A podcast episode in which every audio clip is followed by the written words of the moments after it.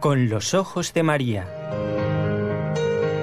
El mundo, la actualidad, las preguntas más profundas sobre Dios y la vida humana en todas sus facetas necesitan ser mirados con los ojos serenos de la Virgen, la Madre de todos los hombres.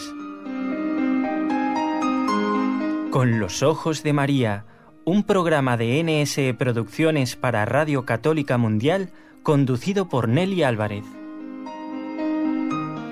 Muy buenas, buenas. Aquí estamos. En este día, viernes, final de la semana, y estamos sobreviviendo con esta poquita voz que me queda todavía, después de haber vivido la experiencia de una preciosa peregrinación y que, mm, bueno, ha dejado en mi corazón pues deseos de volver otra vez a, a esa tierra de la Virgen Santísima. Gracias a quienes nos acompañan cada lunes, miércoles y viernes, gracias a los compañeros de Radio Católica Mundial, aquí en la ciudad de Barcelona, con un calor que ya se hace sentir, está Raúl García eh, en el control. Y como invitado, ya lo había anunciado, el padre Antonio Ruiz, haciendo sus anotaciones de último momento. Padre Antonio, ¿cómo estamos? Muy bien, gracias a Dios y a la Virgen. Bueno, padre, usted también tuvo la oportunidad de saludar a los peregrinos oyentes de este programa Sí. que vinieron desde Estados Unidos. Siempre es una alegría pues saber que quien te, está escuchando, que a veces se oye la voz por cuando llaman por teléfono o se recibe alguna consulta por algún correo, pero también poder verle las caras, pues ya uno hace más contacto, más, eh, diríamos, eh, empatía ¿no? con, con las Claro. personas. Y a ellos también les pasa lo mismo. Aunque uno eh, detrás de un biombo le dijera hola, ¿qué tal? Enseguida reconocerían las voces. ¿eh? Sí, y al vernos decir, hombre, yo me lo imaginaba de tal manera. a veces pasa eso. Bueno, nos estamos refiriendo con el Padre Antonio al encuentro que tuvimos el día martes posterior al regreso de Fátima, donde estuvo también la hermana Carmen Frauca, Campos, nuestra querida compañera de trabajo que hace dos programas para este equipo NSE, y también Raúl grabándolo todo, y los oyentes que, vinieron de Estados Unidos. Quiero saludar también a todos los peregrinos que nos acompañaron, los que viven en Barcelona, y que son de distintos países, ¿eh? como habíamos dicho. ¿eh? Habíamos hecho un repaso hasta de Filipinas, padre. Hemos rezado el rosario en tagalo. Caramba, A que usted nunca escuchó rezar un Ave María en tagalo. Así es, ciertamente. Solamente cuando uno va ya a Fátima o a Lourdes es cuando tiene esa oportunidad de escuchar en ciertos idiomas o vocablos que uno no ha escuchado antes. Claro. Hasta tuve que repasar mi francés para rezar en fr- No había ningún peregrino que rezar en francés. Así Ah, que me bien. tocó a mí. No, pero con alegría, por supuesto. ¿eh? Y padre, ya tengo que ir preparándome eh, para la próxima peregrinación, la de agosto. Del Sí. 17 al 19, Lourdes. Si Dios quiere. Si Dios quiere, nunca Ah. digamos, no tengo tiempo. Tam- también esperamos a nuestros amigos, ¿no? Claro que sí, por eso digo que no, nadie tiene que desanimarse y decir ya no tengo tiempo. Miren, lo dejamos todo en manos de Dios.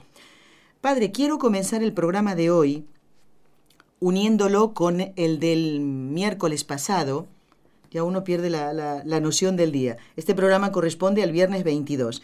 Sí, tuvimos que separar, pero solamente la audición, a una familia. ¿eh? Habíamos escuchado a mm, Patricia y Ramón, que son los papás de dos jovencitas, han venido los cuatro juntos.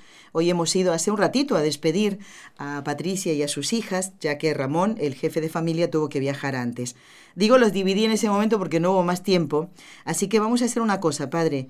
Escuchamos el testimonio de estas jovencitas que vinieron de muy lejos a la peregrinación, es algo muy cortito, y ya comenzamos con las consultas que le hemos encomendado, padre, y que son muy interesantes. ¿Qué le parece? Muy bien. Vamos entonces con esos primeros testimonios.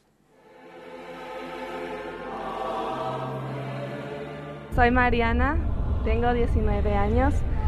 Nací en Nueva Zelanda, pero soy mexicana. Am, mi hermana y yo no sabíamos que veníamos hasta que ya casi que estábamos acá. Nuestros papás nos dijeron y la verdad no sabíamos qué esperar ni qué era, pero pues dijimos, bueno, pues a ver qué es. Y a mí lo que más me gustó de ir a Fátima no me lo esperaba así, pero me impactó mucho, ah, especialmente la noche de las antorchas, ah, el primer día que fue el viernes que fuimos. había gente, no tanta como el sábado, pero aún así me impactó mucho. Y luego cuando fuimos el sábado en la noche, había miles de gente y, y o sea, no sé, el sentimiento que sentí no lo puedo describir, pero viendo tanta gente que le rezando el rosario todos juntos y en tantos idiomas, para mí fue impresionante y la verdad me impactó mucho. Y me gustó ver que hay tantos católicos en el mundo porque a veces uno se siente solo especialmente joven, si es que ya no hay otros jóvenes que siguen tu misma fe, pero también vi a muchos jóvenes ahí, entonces fue una experiencia que me gustó mucho. Mi nombre es Valeria, nací en Saltillo, México, tengo 16 años y nos han tratado muy bien, todo muy bien. Y lo que a mí me gustó más de este viaje fue al final de la misa el domingo cuando ya se llevaban a la Virgen que todos con su pañuelo blanco y yo, yo me empecé, yo casi empiezo a llorar porque estuvo muy bonito pues sí me gustó mucho este viaje. Bueno, muchísimas gracias a Patricia y a Ramón y a Mariana y Valeria. Esto, esto de que vayas a viajar y no te digas no te digan a dónde vas, pues tiene su encanto, ¿no? ¿Eh? Puede tener un poco de así, un poquito de miedo, pero como va con los papás, ¿cómo no se van a fiar? Así que qué gente más encantadora eh, esta que nos ha acompañado en la peregrinación.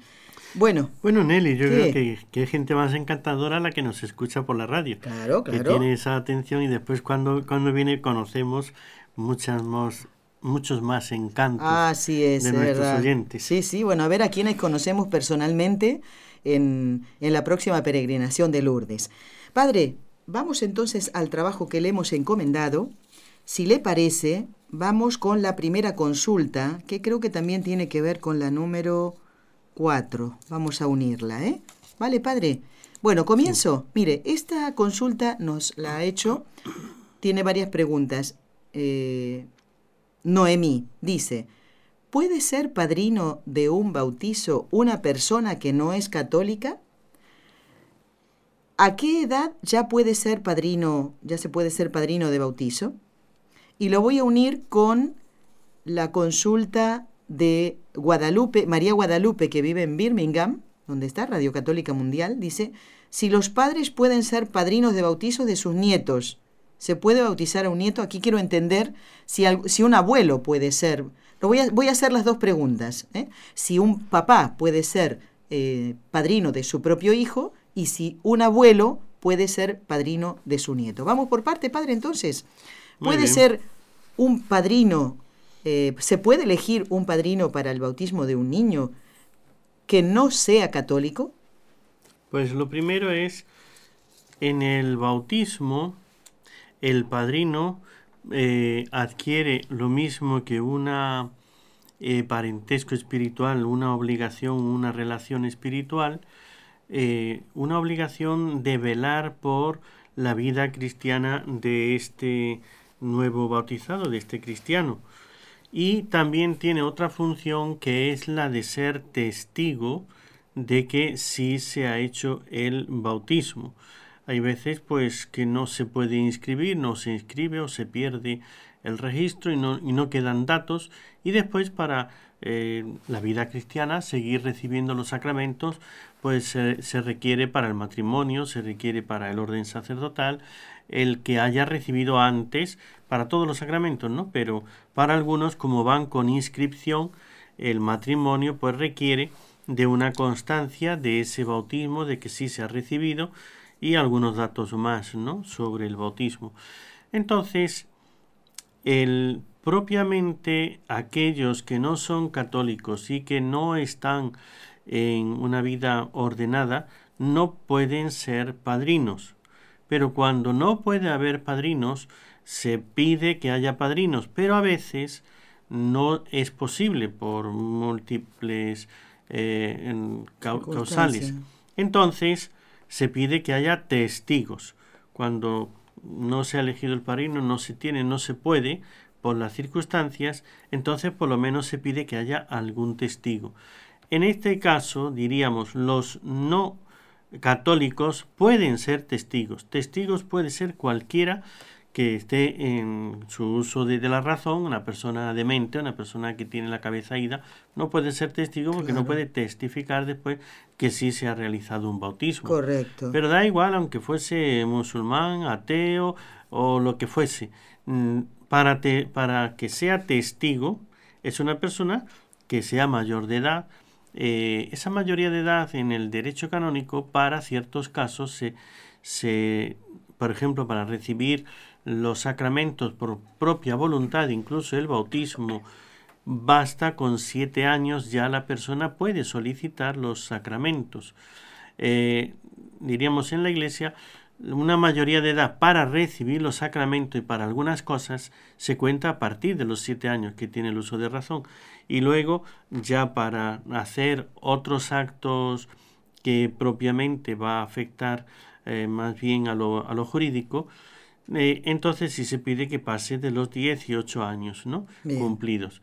Entonces, para ser testigo, basta con que tenga uso de razón, que la persona pueda decir sí, se bautizó estuve y yo allí, estuve allí, lo, vi. Perfecto. Eso es todo. Muy bien, pero aquí hay una cosa que comporta algo mucho más importante, padre.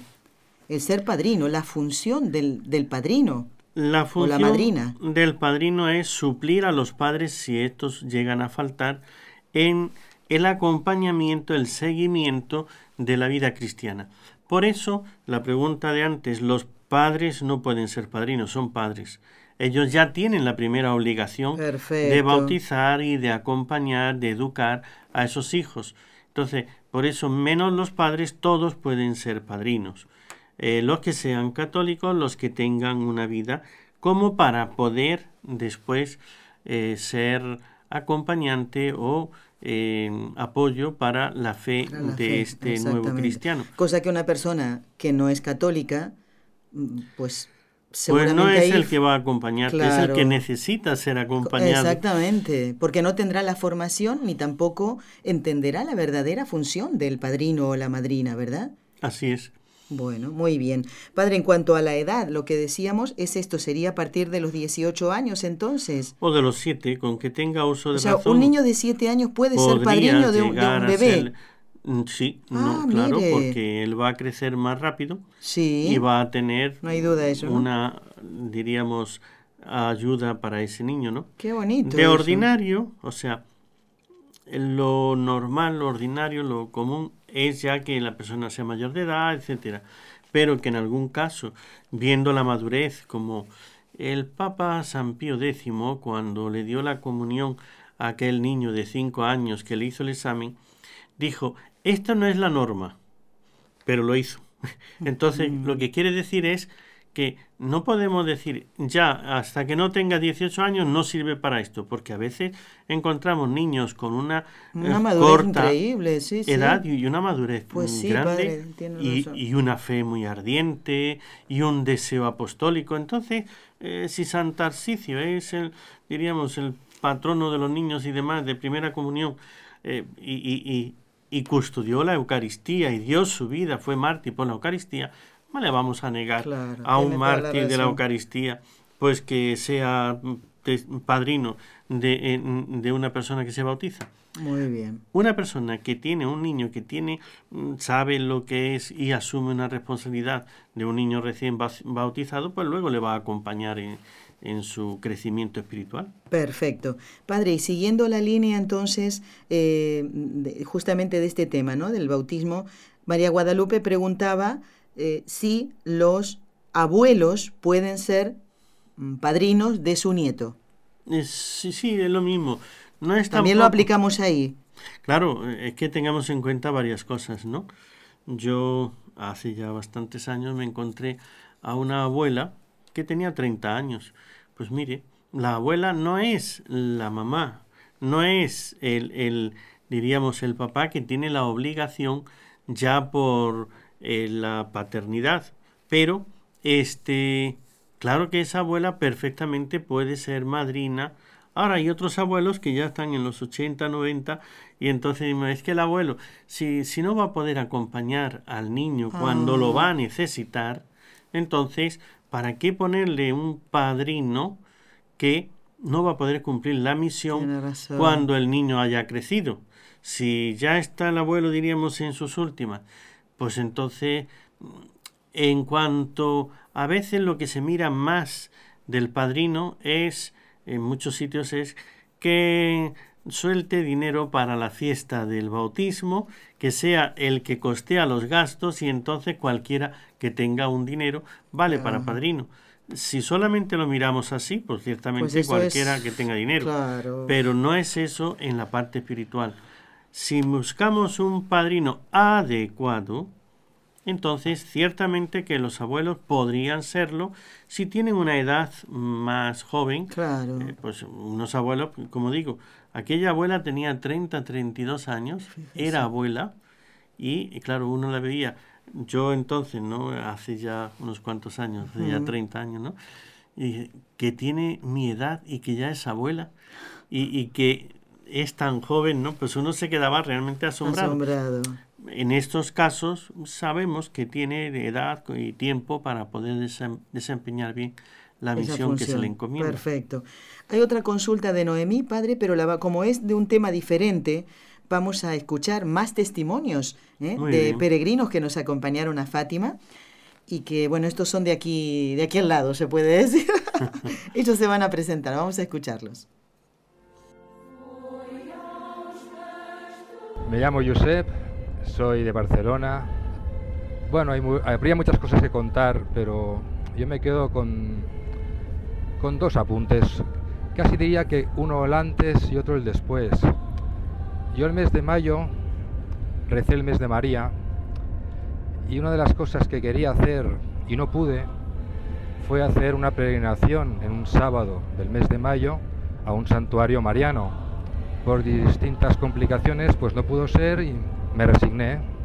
Y entonces pues un domingo saliendo de la Santa Misa pues vi el póster y me hizo una foto, le hizo una foto que había el teléfono, el contacto y tal, y dije, bueno, mira, ya me lo miraré en casa despacito porque a ver si me encajan los días con todas mis responsabilidades. Y bueno, lo hice un poco hacer la foto, pero sin ningún tipo de convencimiento, ¿no? Y sí, luego vi que me podía encajar, lo podía arreglar todo y vine.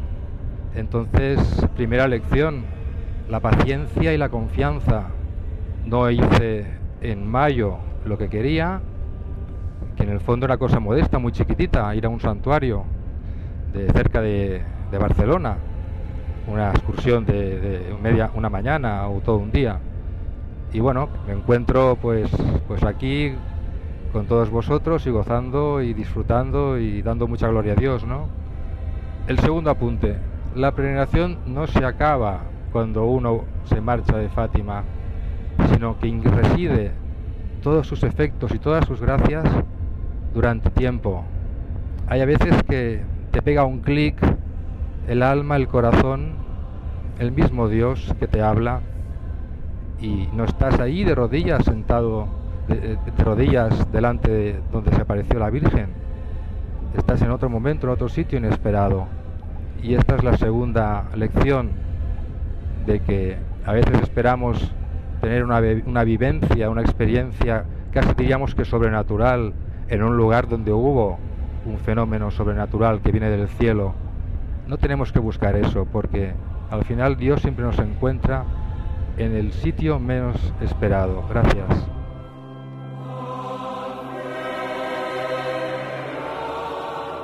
Soy Rosa, adoradora perpetua del Santísimo. Vivo en Barcelona y le voy a dar gracias a la Virgen y al Señor, su Hijo amado, porque cuando me pensioné, antes le había prometido, tenía muchos problemas y le había prometido que tan pronto me hiciera eh, eh, la pensión, me regalara la pensión porque me tuve que pensionar por porque me fracturé, o sea, me rompí el tendón y ya no podía seguir y, le dije que me diera la pensión para yo dedicarme totalmente a la adoración y a la oración. Y se lo estoy cumpliendo. Y eso lo haré hasta que ya me cierre los ojos y me lleve con él. Y muchas gracias a las hermanas que yo he conocido y he visto que ellas son muy sencillas y ahí me he sentido acogida y desde donde estoy más a gusto. Y hago la adoración la última hora. Y ahí me siento en silencio con el Señor y estoy feliz. Amén. También quiero dar un testimonio muy lindo que es de la sanación de mi amiga Mariluz.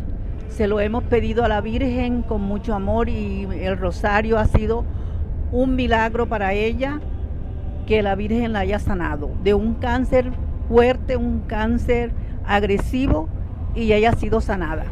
Y aquí va con nosotras y, y fue a Fátima para agradecerle a la Virgen porque ella se siente sanada. Amén.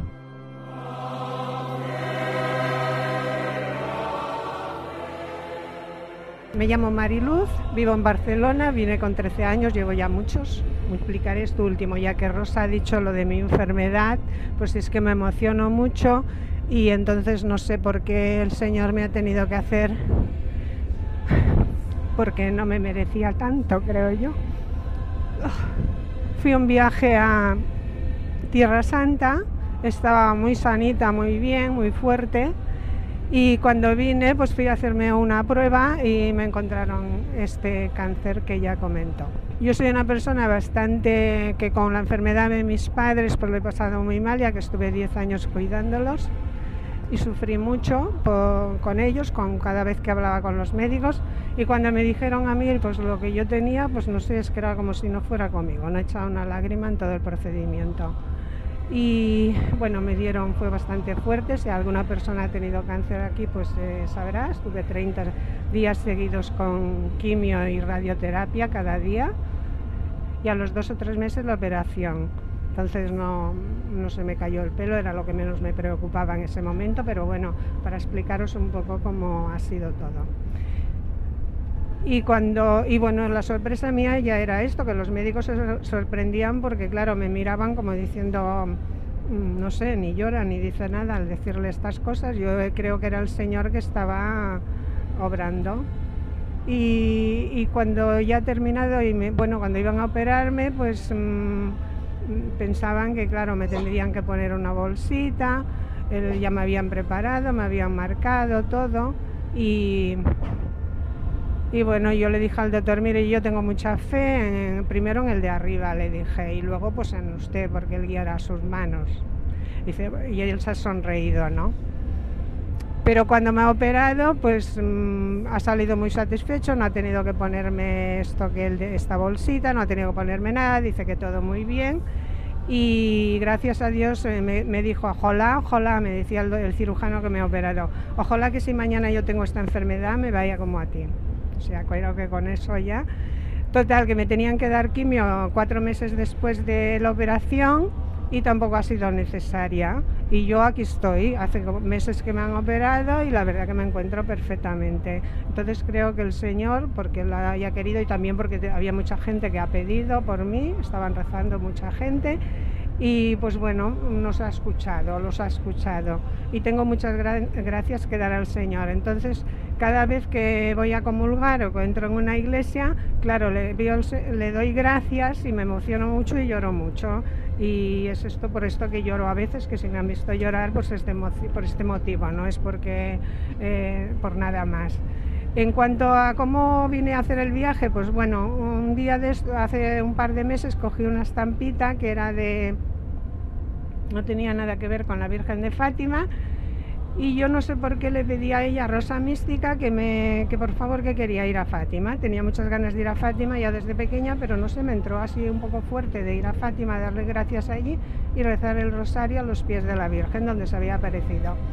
Y entonces hablé con Rosa y le digo, digo, mira, quería hacer un viaje a Fátima, digo, pero como hace tanto tiempo y aún no estoy bien, bien del todo, no tenía confianza tampoco porque, bueno, después de la operación no había viajado a ningún sitio.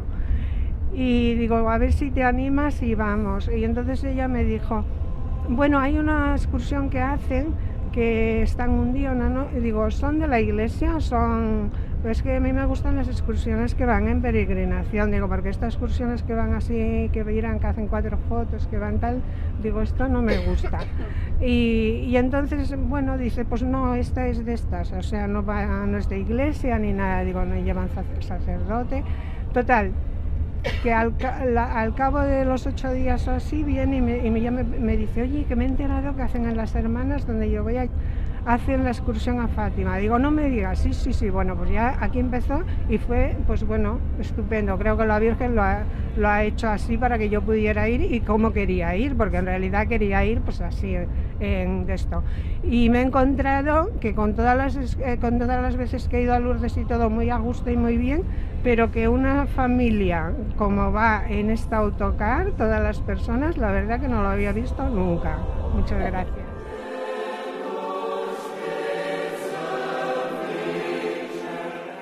Más peregrinos que nos acompañaron eh, a Fátima del, del 14 al 18. Y ahora estamos haciendo como una mezcla. Le hemos pedido permiso al Padre Antonio para poder pasar los testimonios, eh, y más porque él compartió un ratito con los oyentes que, que vinieron desde Estados Unidos. Padre, la otra consulta de Noemí es la siguiente. ¿Un diácono puede ir a una iglesia no católica y realizar una boda, y nos aclara entre paréntesis, la novia es católica y el novio no lo es. ¿Qué respondemos a Noemi, padre? Es una consulta muy interesante, ¿eh? Bueno, pues lo primero sería decir, todos tenemos que tener que, claro, que el matrimonio es de origen, diríamos, es una institución natural.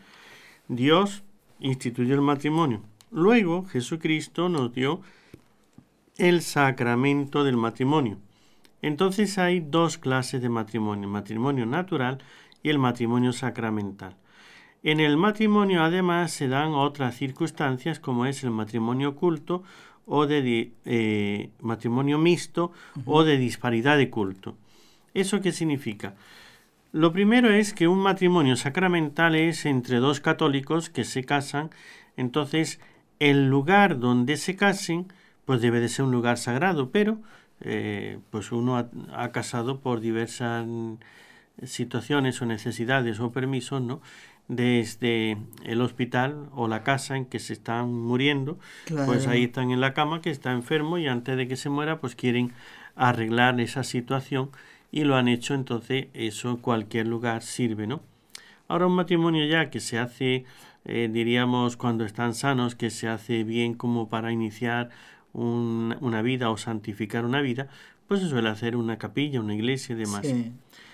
Cuando ya viene el matrimonio por disparidad mixto, el matrimonio mixto es entre un católico y un evangélico, una persona que tiene otra fe pero que es cristiano, ¿no? Entonces, este matrimonio mixto eh, perdón, este es el, del, el, que es un eh, otro, otro tipo de, de religión, como un musulmán o un judío o eh, un hindú o lo que sea, ¿no? Y luego está el de disparidad de culto, que ese sí es entre dos que no son católicos, ¿no? Un evangélico y un católico. Claro que cuando ya es otro matrimonio, para el católico necesita unos permisos eh, si se ve que ese matrimonio no va a perjudicar a su fe y que los hijos van a ser educados en la fe católica, el obispo es el que da el permiso. Ahora ya, el lugar puede ser que entre los novios han visto por la familia, por otra circunstancia, y entonces sea que un eh, ministro católico, que en este caso es el diácono o el sacerdote, pueda asistir a ese matrimonio en el lugar donde es el lugar de culto de la otra persona.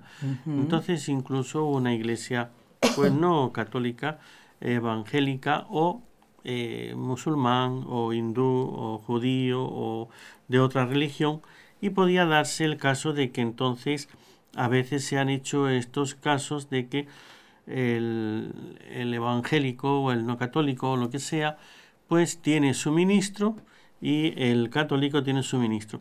¿Y por qué puede asistir? Eh, ya vamos a la raíz. ¿Por qué puede asistir un diácono a una iglesia que no es católica para realizar una boda? Porque los que realizan la boda son los novios, no es ni el diácono ni el sacerdote. El diácono o el sacerdote simplemente es un eh, testigo cualificado. Como testigo cualificado es que esté presente, que autoriza ese matrimonio que ya está autorizado por el obispo y que eh, da una bendición y que como al estar el presente da una validez a ese matrimonio que entre los esposos, los novios, son los que se casan. Entonces, no es que el sacerdote los casa, no es que el diácono los casa, se casan los novios. Ellos son los que se casan. Los ministros del sacramento. Los ministros del sacramento, si- cuando es sacramento, en este caso solamente es uno, el, en ese El caso católico. que dice ahí la novia es católica, Sí. el novio no es católico. Bueno, en este caso la novia solamente sería la, la católica. Entonces, ellos son los que tienen la potestad de casarse y ellos son los que se casan. Perfecto. En un caso muy extremo incluso, pongamos un, un caso de estos. Mire, si se diera un, dos personas, un hombre y una mujer solteros, que eh, están viviendo en una isla solos ellos y no hay nadie más, podrían casarse sin ningún sacerdote y sin nadie.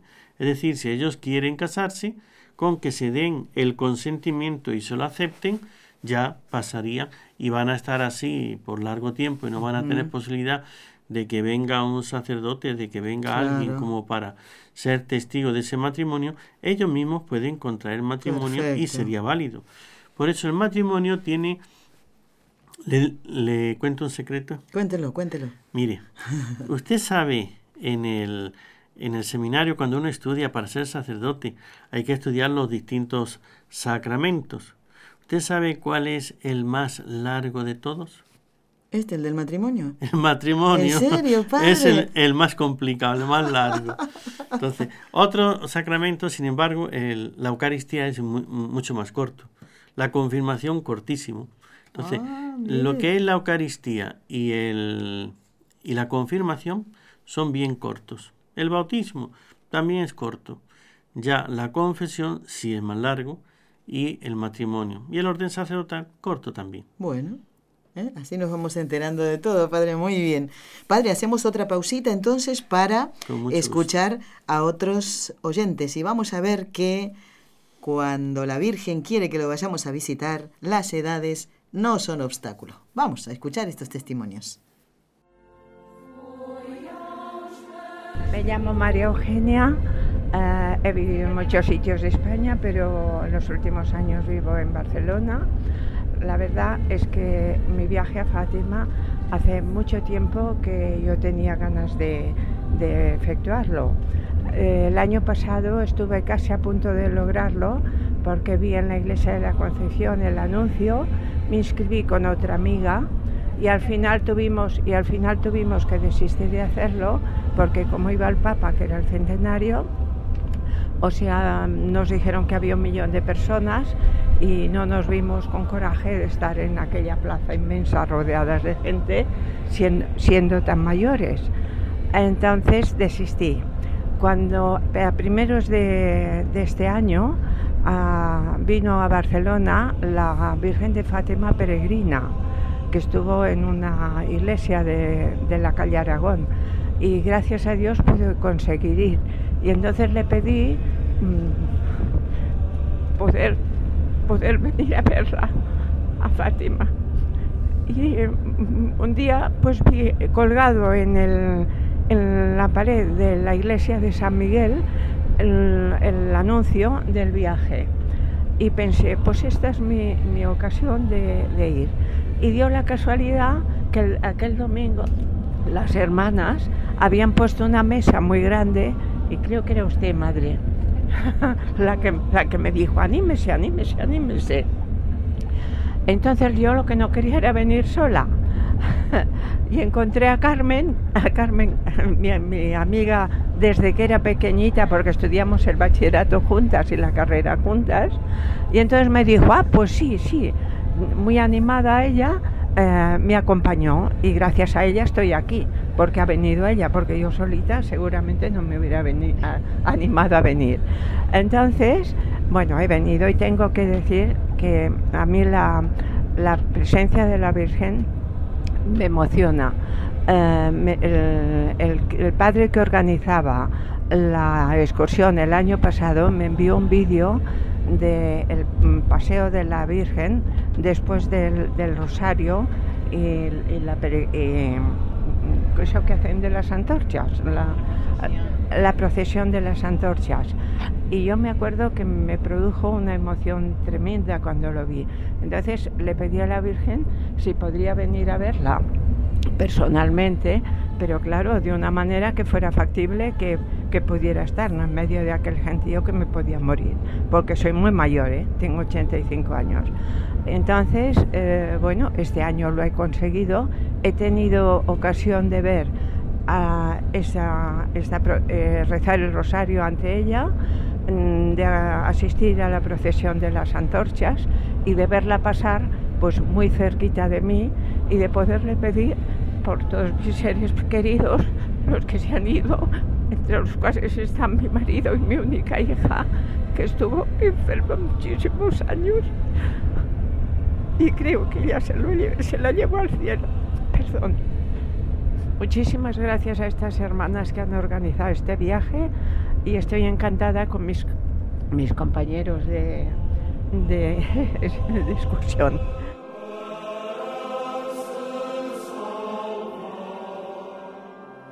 Me llamo Carmen, tengo 87 años, nací en Barcelona.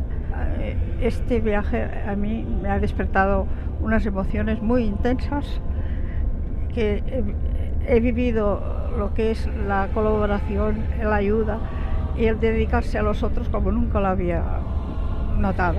O sea que agradezco a don Antonio, a don Vicente, que me llevaron eh, en la silla de ruedas, que era la primera vez que me sentaba yo en ellas, y, le oré porque me emocionó muchísimo por, por, la dedicación que se dedicó. O sea que doy las gracias a las hermanas que han sido fantásticas y doy gracias también a mi amiga por haberme animado a venir, que ha sido una experiencia muy agradable y que a mí me ha emocionado mucho, porque soy la persona que me emociona enseguida y esto no lo olvidaré nunca.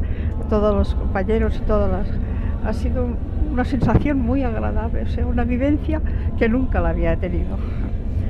Muchas gracias a todos. Bueno, tampoco se puede decir, como tengo cerca de 90 años no puedo ir. Miren, aquí está el caso de María Eugenia y de Carmen, 85 ¿eh? y 87 años. Valientes las dos. Valiente también es el padre que responde al trabajo y a las consultas que le hacemos nosotros y que son las que ustedes nos hacen llegar. Padre, vamos con otra, ¿qué le parece? Mire, esta es la de Mercedes que nos escucha desde California. Escucha el programa con los ojos de María. Y dice, tengo una duda. Yo siempre ando implorando ayuda a los santos. Y bien que hace Mercedes, ¿no? Pero he escuchado que San Judas Tadeo es celoso. Eso es verdad, porque yo he pedido ayuda a él, pero también a la Virgen de Guadalupe y a otros más. ¿Qué respondemos a Mercedes, padre? Bueno, yo lo que diría, claro, es que tal vez así sea como no recibimos lo que pedimos. Ah, porque después allí se ponen a discutir que si me lo ha pedido a mí, pero me lo pidió a mí, entonces ¿quién se lo da? Se lo doy yo. No, padre, los santos no hacen eso. Entonces, eh, claro que no está mal pedir a uno o pedir a toda la corte celestial, ¿no? Cuando es una gracia especial, por eso muchas veces tenemos los santos que son como de, de una especialidad, ¿no? Eh, San Blas por de la garganta, el otro de no sé qué. Pídale a él por mi padre, porque estoy en las últimas. Porque es que eh, ya han hecho algún milagro referente a ello o ellos recibieron alguna cosa, entonces eh, por eso es que se le puede pedir. si uno le pide, por decirle a la Virgen de Guadalupe, a San Blas, a Santa... San Antonio. No sé qué, por ahí, después no sabes quién te hizo el favor. Tienes que agradecerlo a todos. Ahora, cuando uno pide de verdad y pide así una gracia, le pide a un santo, entonces sí se sabe que el milagro lo ha concedido tal porque se le pidió a ese y no a un número de, de santos, ¿no? Claro. Eh, no está mal, no tiene ninguna cosa el que se pida a uno y a otro. Esto de que es eh, celoso, más bien va por aquí que si le pides a muchos santos, pues bueno, pues no sabes si te lo dan o no, o no te lo dan, o quién te lo da, ¿no? Claro. Entonces, que no intervenga San Judas Tadeo hasta que no se le pide solo a él. Es decir, si le pides una gracia a un santo, que sea ese santo, porque también eh, yo me voy a comprometer cuando pido una gracia a de mi parte hacer algo. Si hago una novena, pues hago una novena a este santo. Pero novenas, o sea, no es pedir diez novenas y todas juntas, una detrás de otra, a un santo. Eh, en esto, pedir cosas, pues bueno, sí. Pero cuando se quiere alcanzar una gracia especial, más bien hay que hacerlo de uno en uno. A un solo santo, o ya a la Virgen, o ya al santo, o al apóstol, o a quien sea. Vale. Y tampoco pueden sentir en el cielo celos un santo de otro, ¿verdad? O Envidia sea, ni celos no, no tienen. No, porque eso en el cielo no hay. Por supuesto Eso que es ahí no hay nada de Es eso. un defecto eso, padre. El decir que, que, que es celoso es más bien en este sentido de que eh, cuando se le pide hay que pedirlo con ciertas condiciones para que este santo actúe. Bien, pero no, no tiene otra cosa. Claro, eso ya sería como mezclar un poquito la, o sea, no entender la verdadera devoción a un santo, ¿verdad? Esto de celos, yo no me imagino que, que estén ahí, como usted decía antes, ¿no? Deliberando. Bueno, eh, Lo he hecho un poco así en broma, ¿no? Sí, sí, para que se entienda, muy bien. Padre, mire, eh, vamos ahora a escuchar dos testimonios más mm, de dos personas también encantadoras eh, que nos acompañaron en esta peregrinación y espero que nadie ponga eh, obstáculo para venir a la próxima. Y ya, la- algunos que han venido con nosotros a Fátima ya nos han dicho hasta el año que viene. Porque claro, ir a, a- Lourdes es muy, muy justo, digamos, ¿no? Muy cerquita uno del otro. Pero nos apuntan para el año que viene. Qué y bien. como siempre, esa frase, ¿no? Si Dios quiere, vamos a ir. Bueno, tal vez quieran compartir unos días junto a la Fundación NSE, como lo hicieron estos dos amigos que ahora vamos a escuchar.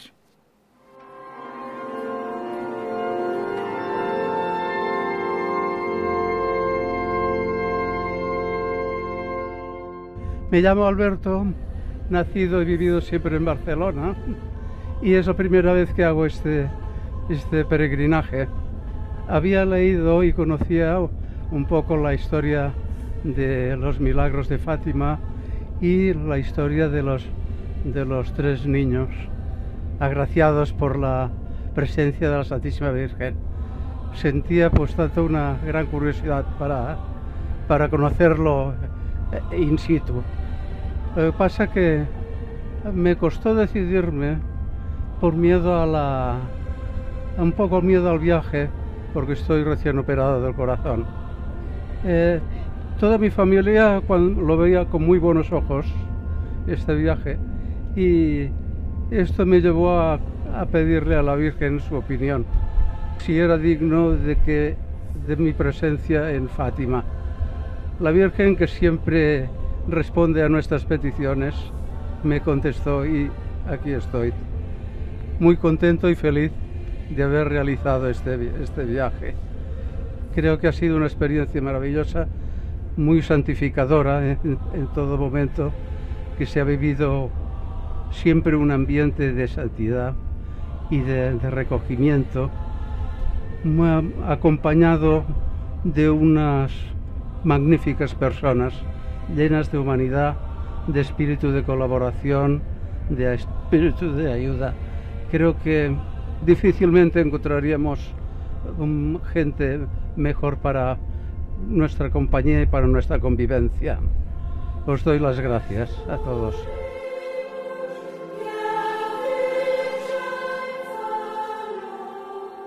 Hola, yo soy Mónica, nací en Santiago de Chile y por amor estoy aquí en España, por mis nietos. Iba a ir a, a Fátima en enero, pero como hubo muy mal tiempo se canceló el viaje al que iba. Y después eh, Rosa me dice, Mónica, vamos a Fátima, vamos, vamos.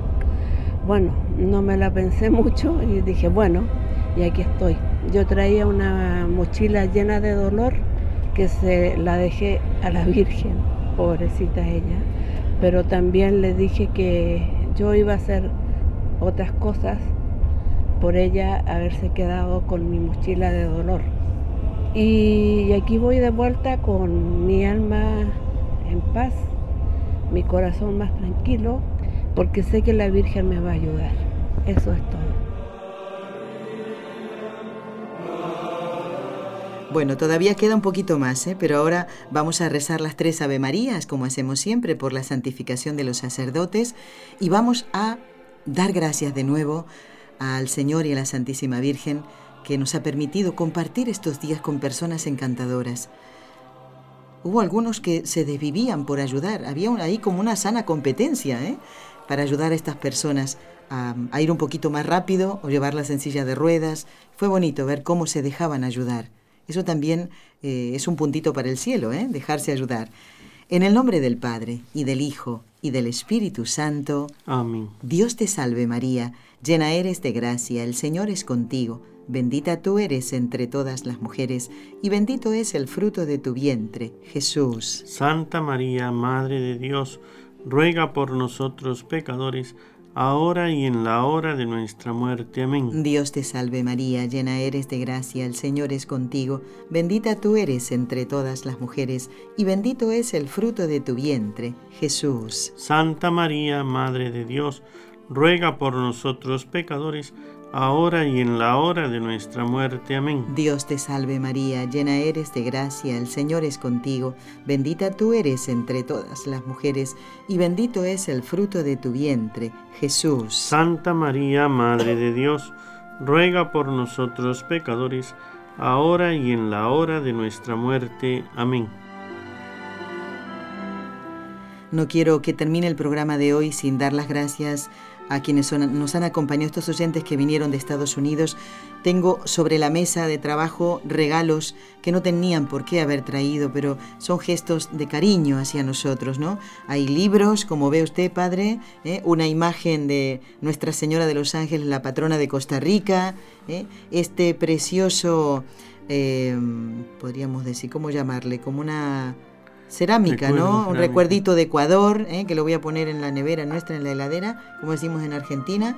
También una pañoleta con la imagen del Inmaculado Corazón de María, una preciosa pulserita que ya usaré, y esta cruz ¿eh? Eh, que nos han traído esta familia, que el Padre va a bendecir después cuando termine el programa. Así que, para que lo podamos poner aquí en el estudio, en la radio. Padre, no quiero que usted se vaya hoy sin contar la historia que eh, pedía María Josefa desde Santa Clara en Cuba que usted relatara de ese hombre que se ausentó 20 años de su casa y aceptó tres consejos. Y hoy le doy el tiempo que necesite, aunque hay más consultas y tengo un testimonio más, para que nos cuente, a ver, ¿qué historia es esta que nos puede hacer bien a todos? Pues la de la historia de los tres consejos era un campesino muy pobre que vio que tenía mucha necesidad y entonces le dijo a su esposa que se iba a trabajar lejos para ganar algo de dinero y poder traer a la casa y salir de esta pobreza. Y se despidió, se marchó, estuvo eso 20 años y después de 20 años decidió que ya era tiempo de regresar a su casa, habló con su patrón y le dijo que ya, como no quería antes que se gastara el dinero y todo lo demás, le dijo que le guardara su dinero y que cuando terminase que él se lo pidiera, que se lo diera para regresar a su casa. Y el patrón le dijo, muy bien, ¿quieres el dinero o tres consejos? Y él se puso a pensar, digo, bueno, mañana le, digo. Y le dijo, pues mire, los tres consejos, porque tenía una fama de eh, ser una persona muy sabia y prudente. Entonces, a la mañana siguiente, cuando le dijo, mire, quiero los tres consejos. Entonces le dio como primer consejo, no tomes atajos en la vida. Siempre salen caros. Segundo, no seas curioso. No te dejes llevar por la curiosidad, que eso es peligroso. Y tercero, no te precipites. No tomes decisiones así de repente. Y entonces el patrono le dio tres panes y le dijo, toma este pan para que te lo comas eh, por el camino. Este otro pan, como van a ser varios días, este para el primer día, este para el segundo día, y después cuando llegues a tu casa para que con tu esposa te comas este otro tercer pan. Y así le dio los tres panes, uno para cada día. Y ya salió de camino. Nada más que salir, pues tomó el camino real que llevaba hacia su casa, y entonces se encontró con unas personas que también iban de camino y empezaron a hablar y dijeron, oye, ¿a dónde vas? Él le contó a dónde iba, hacia su pueblo. Dijeron, pues mira, por aquí tienes un atajo, puedes seguir esto, que te vas a ahorrar, porque el camino real te da esta vuelta y por aquí vas a perder mucho tiempo. Por aquí llegarás un día antes. Le agradeció y cuando iba a entrar al atajo se acordó, ay, que me dijo el, el patrono, no tomes atajos. Entonces, ¿qué hago? Bueno, voy a seguir por el camino real y siguió hasta el anochecer que llegó a una posada. Al llegar a la posada, entonces se encontró con otras personas que estaban allá, que habían llegado, y le dijeron, cuando iban llegando, le dijeron que por dónde había llegado él, por dónde había ido. Él le dijo que por el camino real. Y dice, menos mal, porque hay un atajo que había ahí unos bandidos y ladrones y estaban asaltando y estaban, han matado a los que pasaban por ahí. Entonces él pasó la noche, se, se tomó lugar para descansar y entonces en la noche, pues él empezó a oír unos gritos en, en la posada y aquellos gritos de una persona como que tuviera algo que le estaba pasando. Entonces se levantó, fue a salir y se acordó del segundo consejo, no seas curioso. Entonces dijo, uy, quisiera saber quién es la persona que está gritando así, pero mejor lo dejo para mañana. Y se acostó y aunque no podía dormir con aquellos gritos espantosos que estaba escuchando, así pasó la noche.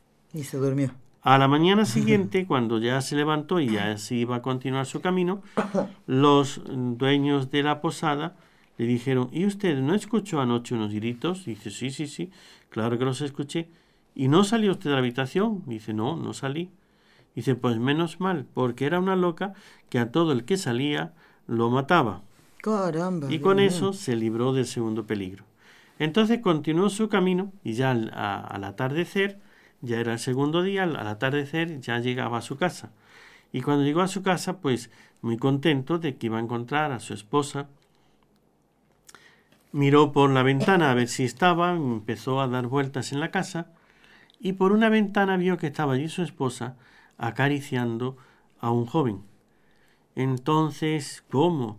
En este tiempo que he estado fuera, me ha traicionado, ya se ha buscado otra persona, está con otra persona, voy a entrar y los mato a los dos. Y se acordó del tercer consejo, no te precipites. Ah, ah, ah. Entonces empezó a pensar y dice, bueno, ahora no, pero mañana yo vengo y los mato. Entonces se retiró y se quedó aparte fuera de la casa. Sin que ella lo supiera. Sin que ella lo supiera, toda la noche. Y conforme fue pasando la noche, bueno, no lo voy a matar, no la voy a matar a ella, pero sí voy a entrar y sí que le voy a, a, decir unas verdades. Entonces voy a hablar con ella, le voy a decir que ha sido infiel, que yo sí le he sido fiel, y empieza a contar y ya se empieza a imaginar todo lo que tenía que decirle.